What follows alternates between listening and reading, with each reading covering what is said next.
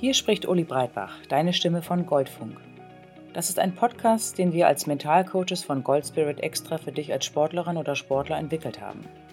Und da das Thema Mentalcoaching sehr vielseitig ist, haben wir das Ganze in unterschiedliche Rubriken unterteilt. Es geht um Blockaden und Stress, genauso wie Themen rund um das Thema Wettkampf. Dazu findest du auch einzelne Einheiten zum Thema Regeneration oder mentale Unterstützung in Zeiten von Verletzungen. Außerdem bekommst du die Möglichkeit, deinen eigenen Werdegang zu reflektieren. Denn wir von Gold Spirit sind davon überzeugt, dass der Erfolg nur dann wirklich zählt, wenn er auf deine Art und Weise passiert. Und jetzt wünsche ich dir ganz viel Freude auf der Suche nach deinem eigenen Gold Spirit.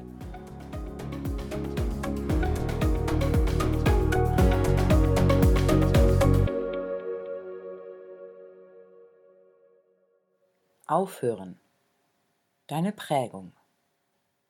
Hallo und herzlich willkommen bei Goldfunk. Nachdem du dich in den letzten Sessions mit Fragen auseinandergesetzt hast, die dem Aufhören vorausgehen, geht es heute darum, dich mit dem zu konfrontieren, was es für dich bedeutet, mit dem Leistungssport wirklich aufzuhören. Dafür werde ich dir wieder einige Fragen stellen, die dich dabei unterstützen, genau das herauszufinden. Im Prinzip ist es ein kleiner Abstecher zu den Anfängen. Vielleicht hast du das Kapitel Zurück zu den Wurzeln bereits gehört.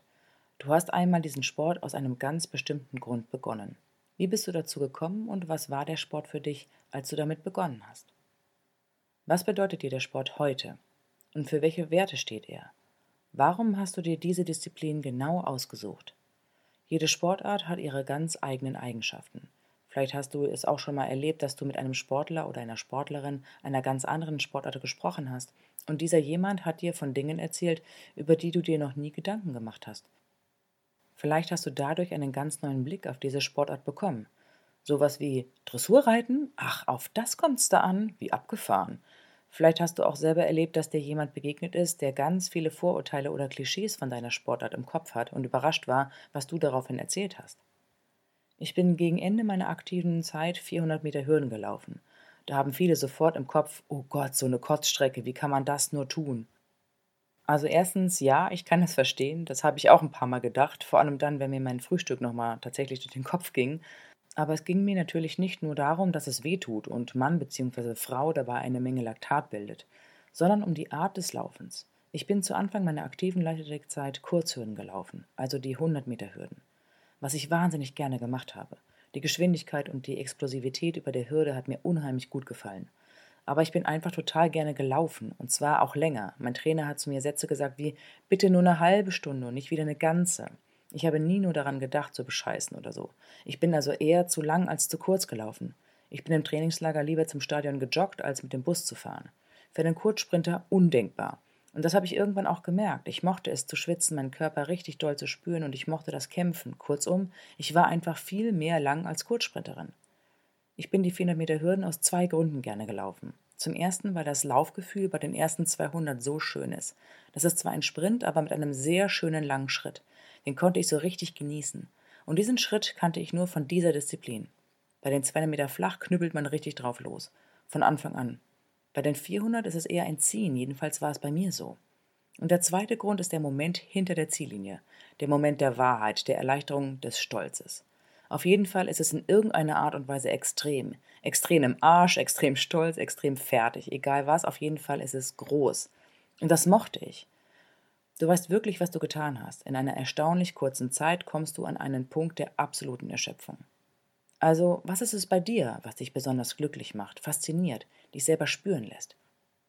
Und dann frage dich, inwiefern du diese Qualität auch in deinem Alltag erlebst oder erleben kannst. Ich merke, dass eine meiner Eigenschaften früher wie heute daran liegt, mich selber zu motivieren, alleine. Ich brauche dafür nicht unbedingt Leute um mich herum, wie ein Büro oder eine Chefin oder ein Chef. Ich bin gut darin, mich selber zu strukturieren und auch dann weiterzumachen, wenn andere aufgehört haben. Das habe ich auch immer wieder von Menschen aus meinem Umfeld gehört, von Lehrerinnen, Professorinnen, Kolleginnen. Und ich merkte, dass ich das auch an mir selber mag und schätze. Und andererseits habe ich gemerkt, dass ich mich zwar sehr gut alleine motivieren kann und gleichzeitig auch andere motivieren und mobilisieren kann.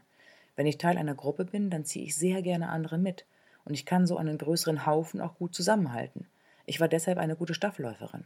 Nicht unbedingt wegen meiner fulminanten Wechsel, sondern eher wegen der Energie, die ich mit auf den Weg gegeben habe. Das war spannend zu sehen. Und das ist auch heute noch so, auch wenn ich diesen Sport schon lange nicht mehr ausführe. Was ist es bei dir? Was fällt dir leicht und was wird dir von außen zurückgemeldet? Was schätzen andere Menschen an dir und inwiefern hängt das vielleicht auch mit dem Sport zusammen? Denke darüber nach und schaue, wie diese Qualität auch weiterhin in deinem Leben Bestand hat.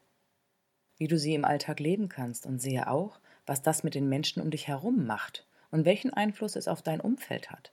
Denn es geht nicht nur darum, was der Sport aus dir gemacht hat, sondern du hast den Sport auf deine Art und Weise auch geprägt. Auf eine bestimmte Art bist du durchs Training und die Wettkämpfe gegangen. Und das hat Auswirkungen auf die Menschen, die das erleben.